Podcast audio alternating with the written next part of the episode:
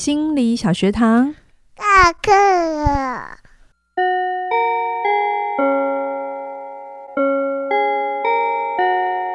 每周五我们一起探索心理学的小知识。大家好，我是嘉玲。大家好，我是班长轩妮。我们来到了家族治疗的最后一集喽。上一集我们聊了三角关系。是的，是的。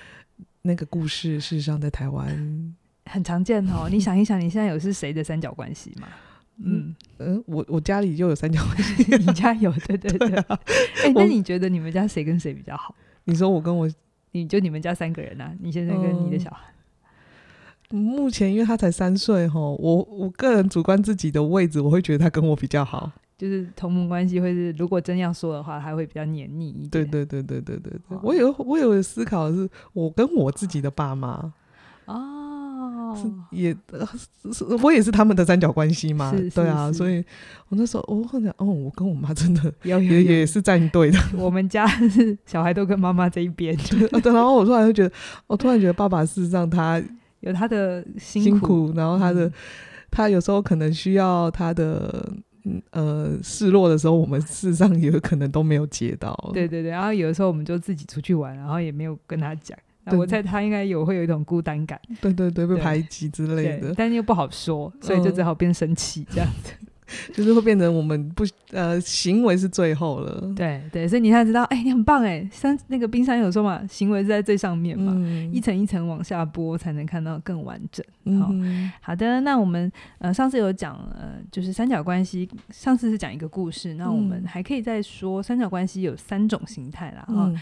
第一种形态就是最常见，就追逐者跟疏远者，嗯，好，就是一个很努力的想要沟通，可是另外一个人只想保持距离。嗯，那被拉进来的第三者呢，他不一定是人，嗯，有时候是工作，OK，打电动，哦，不停的出差，嗯，这个时候卡在中间的事情或活动就会是第三者，嗯，懂吗？懂。所以有当你很高度依赖某件事情，其实某种程度你要想一下，是你透过这件事情在逃避什么？嗯。嗯，就逃避是追求，追求是逃避。嗯，这件事情是要很去觉察的。嗯，好，好，那在第二种形态叫做焦虑的生产者，呃，跟扩大者还有阻隔者，嗯，形成的三角关系。其实，在 TA 呃沟通学派里面也有讲一个卡普曼三角形，嗯，它也是一种三角关系，就是拯救者、受害者、拯救者跟压迫者嘛。嗯，那。其实这种东西都是它都是会流动的，嗯哼，哦，你以为的受害者不全是受害者，你以为的压迫者也不全是，哈、嗯。那在这个生产焦虑的生产者、扩大者跟阻阻隔者呢，通常呢，焦虑的生产者是这个系统第一个发出负面情绪的人，嗯，好。可能他有一些觉得孤单啊，或觉得不公平，他发出来的时候，可是旁边的人却觉得他太脆弱敏感了。嗯，但其实这时候要小心，他只是表现一个情绪反应，并不是他是制造问题的人。嗯，好。可是比如说，可能太太希望先生多陪家人，嗯，那这个时候他其实是第一个发出。需求需求的人或情绪的人，哎、我觉得你都太忙了，嗯、我觉得你有一点忽略我们了，嗯、这是他在表达。可是这个时候，如果先生没有去接住这个焦虑的反应，他会觉得你是在闹事的话，嗯、他有可能明明很简单，你只要安抚一下就好，嗯，但他有可能就会变成呃去攻击，嗯，或者去吵架，好，那这个时候呢，太太就会更焦虑，嗯，对不对？我我我是焦虑的生产者，嗯，或是我是提出的那个人，但是你没有去。去真的去看见这件事，你把它扩大了，嗯，你攻击或者是你否认这件事，焦虑只会越来越大，嗯嗯。那这个时候呢，小孩很有可能在这过程当中，他要阻隔嘛，因为他害怕父母亲可能会分离，嗯，会断裂，所以他可能就会用生病啊、打闹啊啊，或者是打架来转移父母亲的注意力，嗯，然后他就会变成家庭的麻烦，或者是学校的小霸王。哦，还记得我第一集有讲一个故事嘛？那个青少年。嗯是不上学，然后一直迟到，嗯、然后透过迟到来创造父母亲可以合作、嗯连接的机会。那他也是生产者、扩大者跟教那阻隔者。嗯，那这个孩子就是牺牲他自己，嗯，来让这个家庭形成稳定。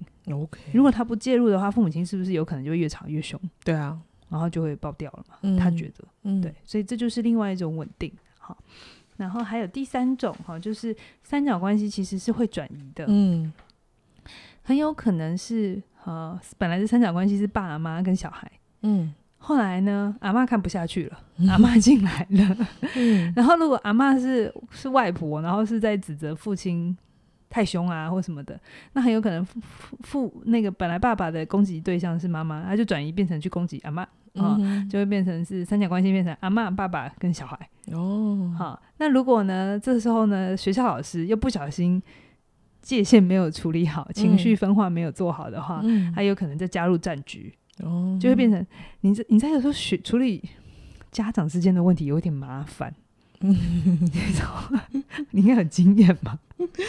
这问题都不在小孩身上，小孩一点都不在意，都没有怎么样，可是在意的是家长啊。就是小孩自己已经和好了，对啊。然后妈妈们或爸爸们就不知道怎样看不下去，然后坚持一定要。某个种方法才是好的，一定要是他的那个方法。对啊，对啊。然后学校老师这个时候真的需要很多的智慧。嗯。那如果学校老师没有处理好的话，就会变成这个妈妈或者爸爸本来只是在攻击另外一个家长，就会变成连学校一起攻击下去。对对对，没错。然后就变成很复杂的三角问题。嗯。那很多时候这种，你你有时候听一些一些人抱怨或爆料，嗯，你真的要很小心。嗯。事情可能跟真的跟。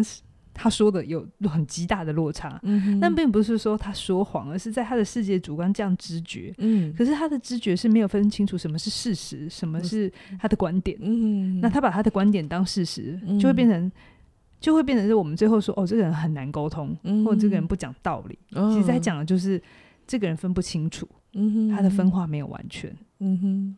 好。Okay, 所以就是三角关系，大家要留意哦，嗯、不是只有亲密关系要留意小三，嗯、就是你这各种关系都要留意。嗯、比如说，包含我自己在带员工，我也会很觉察，当然不可能完全避免，嗯、有时候真的，呃，还是会动用到。而且三角关系不完全是坏事啦，嗯、有时候好的三角关系就是可以变成一个好的，对对对，动力，嗯、好，甚至某一种一点点好的竞争。也是一个好事，嗯哼，所以三角关系并不是完全要被避免，可是当它变成一种固定僵化不可动的规则，嗯，那就要小心。好，嗯、好，那要怎么怎么处理嘛？好，我们讲完了三角关系，我们都知道了好多故事。好，那我我觉得要处理，大家也不陌生啦，就是我常常讲的，你要有界限的概念，这真的对台湾人很重要，可是台湾人真的有点少。嗯，有点辛苦，因为我们台湾人最最让人家觉得很很不错，就是人情味。嗯，可是人情味跟界限是有一点冲突的概念。嗯，你怎样的怎样会有人情味？就是他做了，其实他不需要做，但他愿意帮你做的事嘛，嗯、对不对？对啊。但这里面其实就有界，就有越界的可能啊。嗯、比如说，呃，你没有要吃饭。嗯，你你跟他说你不饿，可是他就觉得啊，就是很辛苦，他帮你带一个便当回来。嗯，那我可能大家会觉得哦，台湾人就真的人蛮好的。嗯，可是这个时候，如果这个当事人真的觉得不需要的时候，这个人情味对他来讲是一种压力，你知道吗？哦，对，是。好，或者有时候你，如果你去南部的时候，嗯，左邻右舍要关心你的那种人情味，也是 令人有一种。无福消受的感觉，嗯、所以我不是觉得他都不要，然后被拿掉，我不会的，因为我自己也是台湾人，我知道那个很可爱的地方。嗯，甚至有的时候你画的那么清楚，其实很很冷漠。嗯、哦，我也不希望变成像很欧洲或者很西方的那种，什么事情都按照法来讲。嗯、哦，那也不是我觉得舒服的。可是，在那种弹性之间，到底要怎么拿捏，就真的是很多很多的抉择跟智慧。哈、哦，嗯。嗯，那界限没有所谓标准的，我、哦、这刀画下去就是好的哈。嗯、界限它其实是一个大方向、大原则，你主要还是要看对方是一个什么样的状态、什么样的人。如果对方是一个可以讲道理的人，嗯、哦，或是他也分化的很好，那、嗯、你跟他界限不要那么清楚没关系，嗯，因为他他也会把自己守好。嗯、可是如果对方是一个很模糊的人，就是 对方常常越线的人。对，那你觉得，嗯，你为什么要这样啊？好，对，所以当你有界限的时候，你就会明白，如果你介入三角关系的时候，你会看清楚，OK，这真的不是我的问题，嗯，那该谁的问题就还给他，嗯，去处理，然后你保持中立，嗯，中立不是冷漠，可是我知道有些人，特别是处理父母关系问题的孩子，嗯，我听过很多故事，就是老师我，他可能已经是大人了，二三十岁，他就说老师我。我我很我我我，他就说我很烦恼，烦恼什么？哦，我的父母亲都会常常吵架，嗯，所以我就会有点担心，如果我搬离开家，他们就会处不好。哦，这很常听到。嗯嗯，那但这个时候其实要去处理的不是陪他去讨论怎么让他父母亲不吵架，嗯，因为当事人都是这样的需求在来的，嗯，就是你教我怎么让我父母亲不吵架，嗯，可是我怎么可能教他他父母亲不吵架？而且父母亲没有在现场啊，对，我只能教他怎么在他父母亲吵架的时候，他的情绪不被影响。哦，嗯，嗯，对吧？对啊，对对，没错，哦，对，所以就是你要有好的界限，然后。嗯然后，呃，当他父母亲吵架的时候，你要明白，就是这不是你的事情，要还给对方。哈，这真的不容易。你要，因为你那一刀就觉得你要画下去的时候，你要自己很笃定的，不被影响，然后而且没有愧疚。对，然后觉得那真的就是爸妈的事情。我我我自己需要的是什么？那不真的需要很大很大很大。的面对跟觉察，像我们父母亲也会吵架嘛。以前 我早期的时候，我我也是为什么你们吵架？那我现在干什么事情？哦，你会担心对不对？对啊，我很想调停对不对？对啊，然后呢，哪一个人离家出走，我要去找谁帮忙？那个他可能会躲在哪里之类的。然后你调停的时候，你有没有发现，当你介入，他们两个会吵更凶？诶诶，好像是也对，就因为其中一个人会觉得。感觉他如果是被冷漠的那一个，或者是被排解的那个，他会用更更大的攻击力道要强化回去。嗯，对啊，这真的是一个不容易的事情。嗯、好，那我来讲一个故事。好，这个叫做雅思儿的故事。嗯、我们来听听看，如果真的是做家族治疗，遇到这种三角关系的时候，家治疗师会怎么去帮助个案？哈，嗯。这个故事是呢，那个有个心力交瘁的妈妈哦，她、嗯、来的时候，她就在哭说，她的国中的儿子因为有雅思，嗯，呃，雅思就是一种比较有一些自闭倾向，然后但他没有到智力有问题，嗯、只是他真的不太会跟人互动哈、嗯。然后呃，所以而且他常会做一些他自己觉得很有道理，可是别人看起来很白目的事情。嗯、然后他爸爸面对这种状况，有时候儿子又在那边。坚持的时候，他爸爸就会是动手打儿子，那、嗯、儿子就会反抗嘛。因为雅思他是不会因为屈服的暴力，然后就让他变好这样子，嗯、然后就会很多的积怨，然后就会变成父子之间的冲突非常的大。嗯、然后儿子就会觉得我将来长大就可以打赢你这样子，然后这妈妈妈非常的头痛。这个时候，如果你听到这个故事，如果你把这个故事写上网，嗯，一定就会有一堆人攻击爸爸怎么用暴力，嗯，然后怎么不懂儿子的状态，然后你就用暴力去要他屈服，对，然后就会很同情那个妈妈，嗯，对不对？要不就是觉得这个儿子实在是太不上道，嗯，好，这些都是问题的表面，嗯哼，他没有看到全貌，嗯，所以对于别人在网络上面写的任何东西，请记得。那都是冰山的一角而已。嗯、然后，然后这样是介入之后呢，他就明白哦，原来故事完整的故事是这样子的哈。嗯、因为这个儿子在出生一岁之后，他父母亲就把他交给了外公外婆。嗯，好，因为照顾不了哈。然后又要工作要赚钱，所以没有办法，就给外公外婆哈。可能就像我们在台北工作，然后就送回南部这样子。嗯、那后来，呃，有生了妹妹，嗯，然后妈妈的选择是白天给保姆雇，因为他们都要赚钱，所以晚上妈妈带回来。嗯、那这个情况原本都相安无事，可是到了国小的时候，要读国小，七岁了，啊，妈妈就去南部把儿子带回来，嗯，好，但是带回来之后呢，妈妈可能各种考量。也许是房间不够，也许是愧疚之类的，反正就让这个儿子睡在爸妈中间。嗯，可是女儿有自己的房间，然后后来就变成了妈妈继续跟儿子睡，但是爸爸在别的房间。嗯，有点一直到国中，妈妈、嗯、还是偶尔会陪儿子睡觉。嗯，你可以考虑一下，你什么时候要让你女儿自己睡？我超想的。然后。那这个儿子的问题呢，是从国小开始。嗯，好，那妈妈因为很愧疚嘛，就是很小就把他送回去南部，就觉得陪他时间不多，比较多愧疚，所以就会造成是每次儿子如果出状况的时候，妈妈都会想要道歉啊，然后比较。就是宠他啊，嗯、或者是就是轻轻拿起，哎、欸，重重拿起，轻轻放下这样子，嗯、然后就变成他跟儿子很紧密，可是先生一样就会觉得被排挤，嗯，而且先生觉得不应该是这样子，所以他就不自觉的会透过教训儿子，嗯，来确认自己在自己家里的位置，嗯，好，争取同盟的那个位置嘛。那是我太太耶，嗯，为什么好像变成她是先是我太太，才是你妈妈一样、嗯、这种这种状态？所以每一次父子有冲突的时候，妈妈就会很担心、很着急，要介入，然后要调停，嗯、但每一次就是越弄越早，嗯，然后。这个时候啊，如果进行治疗，不管个别还是家族治疗，其实我们要做的不是马上就告诉他说：“哦，那你就应该怎么样？”嗯，啊，你就不要介入。其实这种事情，当事人难道不知道吗？嗯，一定知道啊。但为什么做不到？因为有很多担心害怕啊。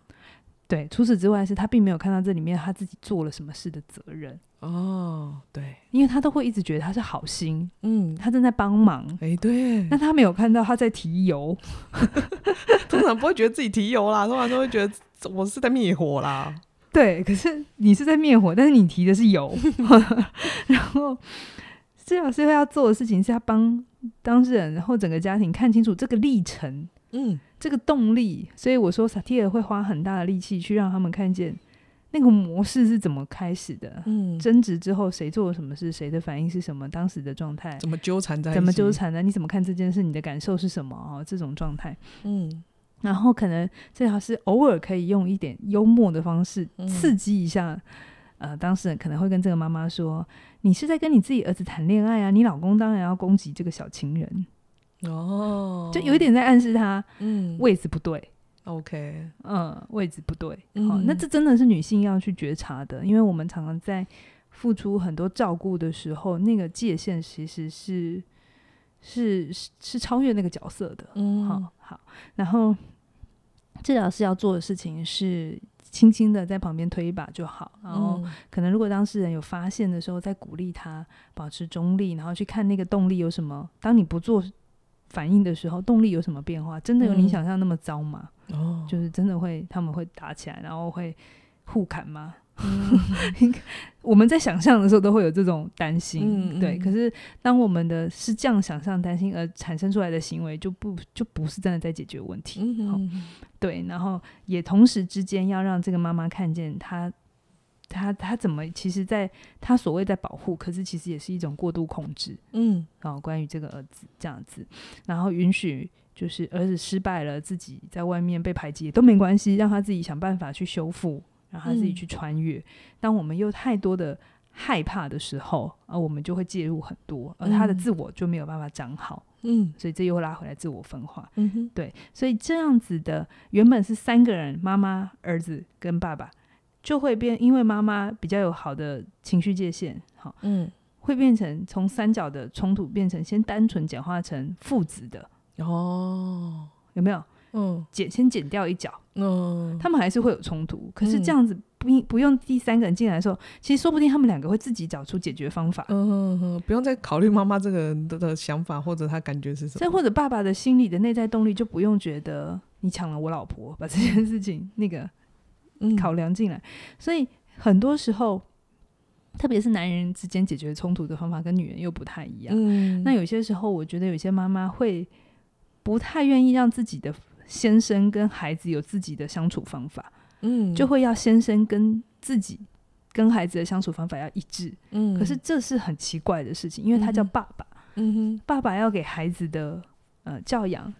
就他跟妈妈不一样，不然他有两个妈妈就好了。为什么要第二个第？为什么要有爸爸？嗯哼，就妈妈的功能跟妈妈如果是照顾的功能，有时候爸爸是领导的功能，或者是嗯、呃、更多呃社会面的一个教教养。嗯，所以我常常觉得在这个分工上面，其实不是要两个人做一样的事情。嗯，好，好，那这样子的话，呃。当父亲发现太太把这个位置让出来了，是他在跟儿子的时候，嗯、他其实也比较能够去觉察自己在管教上面发生什么事情。嗯，否则他也会把他对太太的敌意放在这个儿子身上。身上嗯，真的，对对，然后他才能慢慢再去分化。嗯哼，所以这个家庭的这个动力是这样这样这样慢慢调整调整调整，他没有一步到位的。嗯哼，我听起来就是简单的，先让事情不要变得太复杂，从三角变成先控制成两角。对，一条线就好，不要变成三角形。好棒哦，你的诠释好精准哦。两条线我们比较容易连起来，三条线的功力要比较强。对，所以如果我很鼓励大家，冲突伴侣之间有冲突或关系之间有冲突，回到你们两个，嗯，真的不要去找第三者。你会觉得第三者来证明，你通常找第三者只是想证明是对的。哎，对，我们上网 po 文，不就是因为觉得我 po 出来，大家一定会支持我才会 po？、啊、如果你 po 出来会觉得被骂，你不会 po 啊？真的，你干嘛 po 出来让自己被骂？是不是？嗯、对不对？所以很多人在。讨拍之前，好像真的没有想过，嗯。嗯，自己也有责任了，对，嗯。对啊、所以而且在网络媒体时代，我觉得这变成了大家很多下意识随手就会有的反应，嗯，好，那嗯，我我我也我没有资格去告诉大家要不要发表你的评论，好，但是我要说的事情是，很多时候我们在评论的时候，真的不一定看到全貌，真的。你的世界，你看见的世界不全然是全面的，对，因为在别人的世界里看到了，哦，可能跟你天翻地覆哦。对对对，好，嗯、好，那再来，我想要最后讲一两个故事哈，嗯、差不多，其实家族治疗，你听到现在这边，你该有的概念都有了啊，嗯、但但是还不至于到你真的可以做了哈，嗯、但就是你大概知道一个这样一个系统出问题，真的不是单一，嗯，你有没有发现它真的是一环又一环，一环又一环，它是一个。每个人都扣着另外一个人，嗯、扣着两个人，嗯、他就他真的，如果真的你把它具象化，那真的是错综复杂，很多条线，嗯、然后牵来牵去，牵来牵去。对，然后萨提尔就会拿一条线，让你们把彼此都打结在一起，然后从此之后就动弹不得。是，嗯，就是这种感觉。好，那最后我想要来谈，呃，伴侣之间也有有的时候会有一个这个状况，就是一个功能比较强大的人，嗯，常常会呃把。把呃一些行为带到带到关系里头之后，变成那一个比较配合的人，他的自我就会不见。嗯，好，就是家庭的焦虑会导致很多成员他不自觉的一个行为，然后会变成某一个家族成员他的他会透过把他的自我功能给降低、嗯、减弱来维持系统的平衡。嗯，比如说伴侣之间有一个人就是习惯做很多的。决定，嗯，但另外一半，另外一半如果要继续待在这个关系里，他就必须配合，嗯，很像是以白有一次来讲那个敲门，他在讲那个船长跟水手，嗯。的故事，嗯，好，或者是电脑人跟小公主，嗯。的故事，哈，就是那种，嗯，这样的互动，其实它都是建立在某一方他在透过牺牲自我，嗯，来。维持系统的稳定，嗯，然后高功能或做决定比较多的人，他就会不断的支配对方，然后透过说教啊，嗯、然后命令，然后为对方设定目标啊，你就怎样，几点给我干嘛，然后几点小孩要干嘛，然后还会觉得自己很辛苦哦。对，然后然后比较低功能的哈，他的他的状态就是去听话，嗯、然后把思考的责任都交给另外一半，嗯，反正我想也没用嘛。对啊，因为我想你也不。你会你就放弃，对啊，对，但这其实是一种自我的呃放逐，就是失去自我的状态。嗯、那在故事里，这本书呃一百九十一页有一个叫做资丰跟他太太的故事。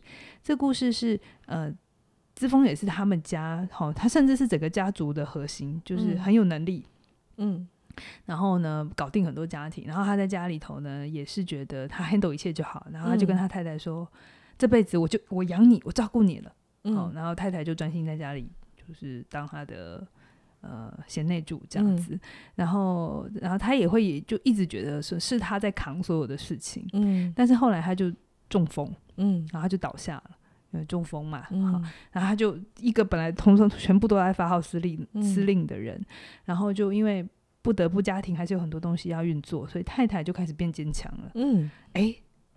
他们的婚姻就出问题了，因为那个平衡不见了。对，嗯、但这个出问题并不是坏事，嗯，而是一个新的契机，因为。太太才意识到哦，其实他是可以做很多决定的。嗯、那因为先生倒下的时候，他已经没有功能，嗯，所以第一个他本来是不得不的，那个内在是很多的慌慌乱。可是他试着做，然后做的还不错的时候，发现哎，其实我很不错哎，嗯，他自我是不是就开始长？但这个时候就会对关系造成一些刺激。嗯，先生会觉得哦，快失控了。对，他会觉得以前都听我的，嗯、那一一来他要先承受自己生理上面的脆弱，嗯，二来他又要去接受我的太太。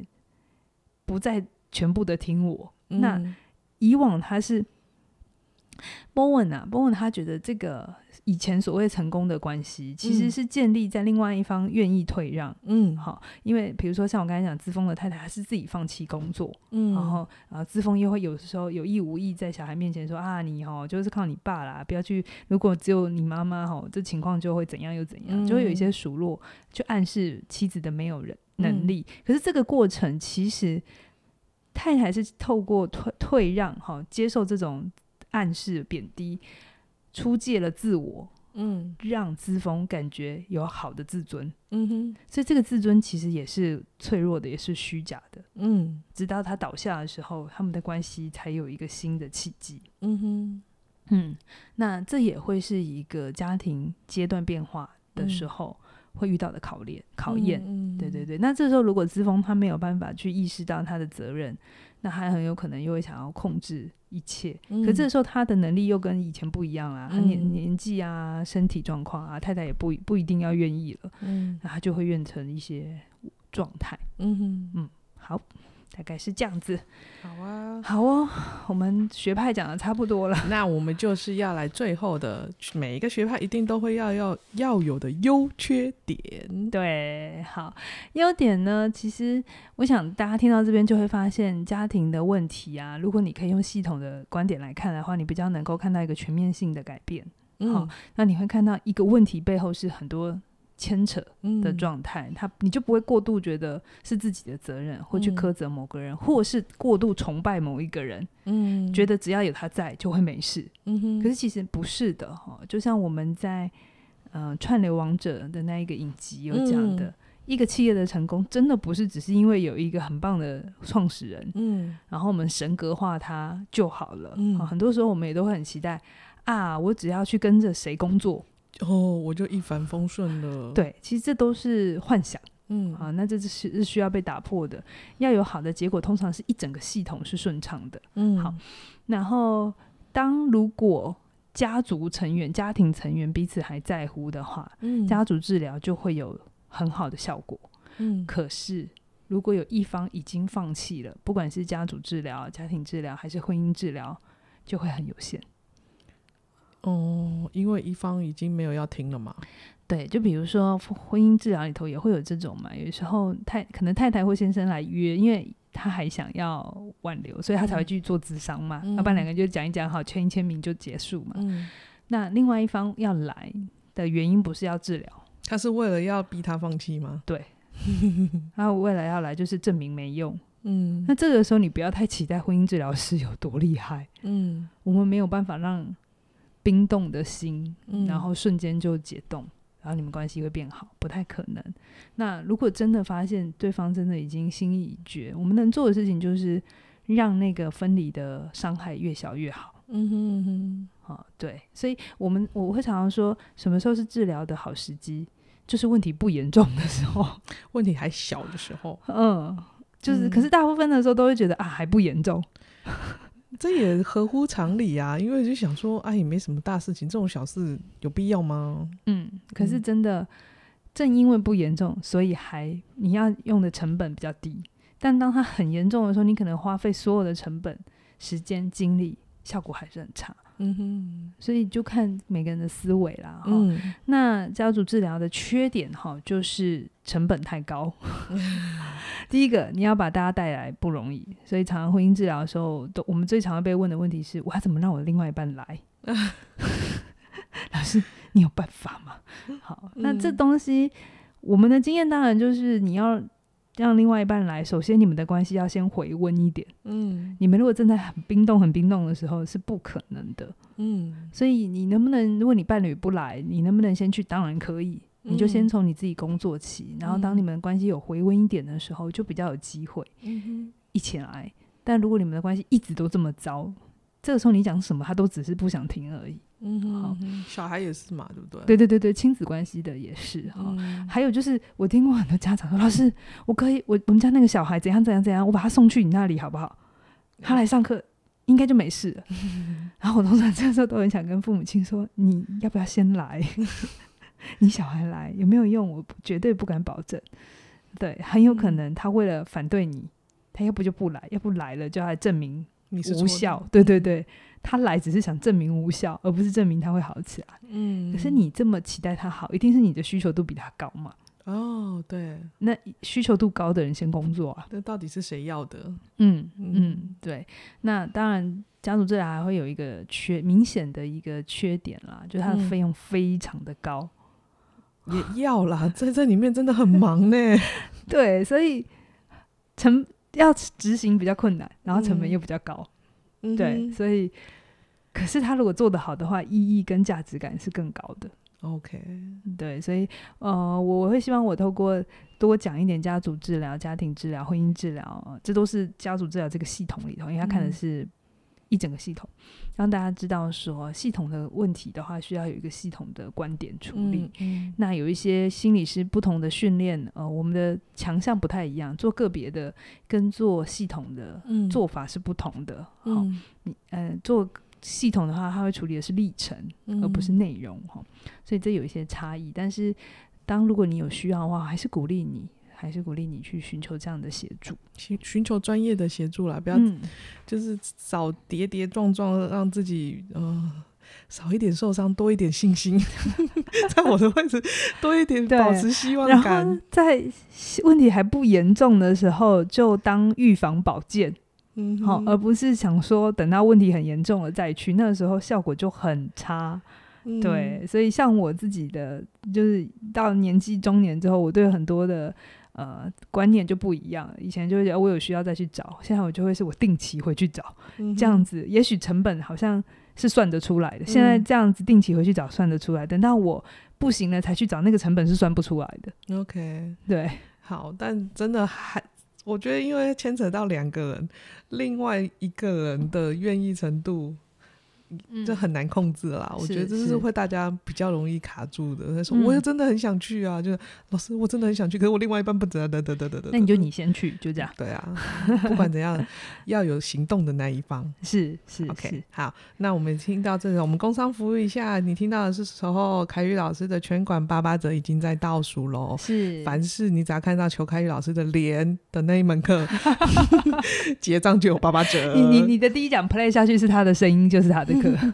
对，你都不认一下凯宇老师的脸，这样子，嗯，他。只要他的课现在购买都有八八折，是是。然后我们已经聊完了家族治疗喽，对，下一次我们要聊荣格。最后一个学派喽，是真的，呃，很感谢大家这一整年来，嗯，我希望你是陪着我们这样一路一路听啊，不管你从中间第几集听，没关系，我都鼓励你再回头把他前面的学派听完，嗯，那我先上次之前有跟大家讲学派讲完之后，我们还是会有一个新的一档的节目啊，嗯，所以你礼拜五晚上还是有东西可以听，哈哈，对，然后也很好听哈。嗯，那我希望大家就继续支持这个频道，然后我们会在同一个频道更新，你也不用。